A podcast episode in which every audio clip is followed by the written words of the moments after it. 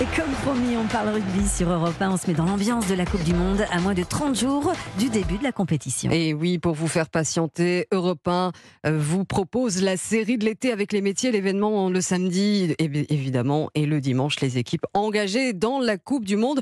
On parle ce matin de l'Australie, Cédric Chasseur. Tu peux lui dire que les Wallabies n'ont absolument aucune chance.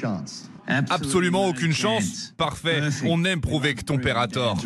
Avec humour, une caractéristique qu'on ne lui connaît pas forcément, Eddie Jones a décidé de répondre à ses détracteurs. Dans une publicité pour la télévision australienne, l'exigeant sélectionneur des Wallabies fait du porte-à-porte pour recueillir les avis des fans de rugby. Et face aux sombres prédictions de ce père de famille, l'entraîneur ne se dérobe pas, sourire en coin, et promet que son équipe va déjouer les pronostics. Malheureusement pour lui, il semble bien seul pour l'instant à croire au destin doré de l'Australie durant ce mondial, tant les résultats ne sont pas encourageants. Quart de finaliste en 2019, les Wallabies sortent d'un rugby championship compliqué, battus par l'Afrique du Sud, surpris à domicile par l'Argentine, humiliés par la Nouvelle-Zélande, d'où le scepticisme de Mathieu Blin, ancien talonneur du Stade français. Euh, Jones n'arrive pas pour l'instant à trouver hein, cette solution entre euh, avoir la capacité à, tenir le duel euh, physique dans les duels, dans les plaquages, dans la capacité à porter le ballon, dans les différentes phases de statique, même si certaines mêlées de temps en temps sont intéressantes,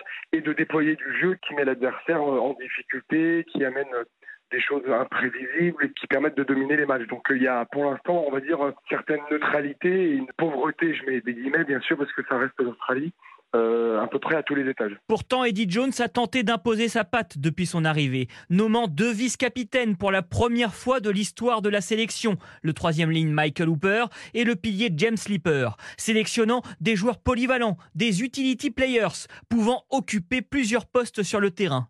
Des décisions plus cosmétiques qu'autre chose aux yeux de l'ancien troisième ligne Phyllis Panguero. Eddie Jones, il est aussi dans une opération de séduction. Hein. Il reste sur un échec euh, avec euh, la sélection anglaise, il revient après avoir connu l'Australie entre 2001 et 2005 de tête. Donc il est aussi dans un truc euh, extrêmement euh, léché de, de, communication pour donner l'impression à l'extérieur qu'il il a vraiment euh, tout verrouillé, pris en compte toutes les données. Voilà. L'Australie, dernier adversaire des Bleus en match de préparation, débutera sa Coupe du Monde au Stade de France le samedi 9 septembre face à la Géorgie, dans un groupe C à sa portée avec le Pays de Galles, les Fidji et le Portugal. Une élimination dès la phase de poule serait vécue comme un véritable déshonneur pour les fans des Wallabies. Merci Cédric Chasseur.